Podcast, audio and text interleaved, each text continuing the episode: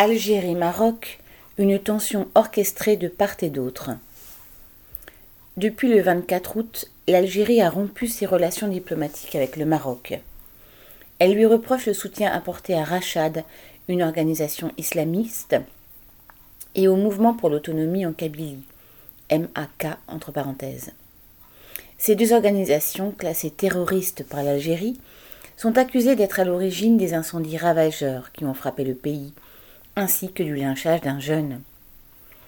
La déclaration de l'ambassadeur du Maroc à l'ONU sur, ouvrez les guillemets, le vaillant peuple kabyle qui, entre crochets, mérite, plus que tout autre, de jouir pleinement de son droit à l'autodétermination, fermez les guillemets, a été le prétexte de la rupture. L'ambassadeur mettait en parallèle une prétendue revendication nationaliste kabyle et la question du Sahara occidental sur laquelle les deux pays s'opposent depuis 45 ans. En 1975, le Maroc annexa en partie cette ex-colonie espagnole sans consulter la population qui exige toujours la tenue d'un référendum.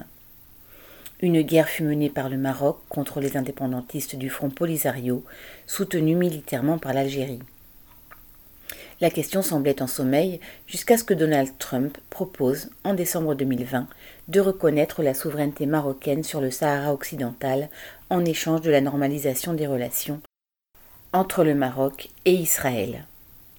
Cet accord est venu bousculer l'équilibre régional et a ouvert un nouveau chapitre dans la rivalité qui oppose les deux plus grands pays du Maghreb. Attisée par les manœuvres des puissances impérialistes, cette rivalité sert avant tout les bourgeoisies des deux pays. Quant aux deux peuples, algériens et marocains, ils se sont toujours considérés comme frères, partageant la même culture, la même langue. Longtemps colonisés et opprimés par la même puissance coloniale, ils ont mené de durs combats pour accéder à l'indépendance. Ils avaient les mêmes aspirations, une histoire commune, ils auraient dû avoir un avenir commun mais ce ne fut pas le cas. La rivalité était inscrite dans les projets des dirigeants nationalistes qui visaient chacun à la construction de leur propre État.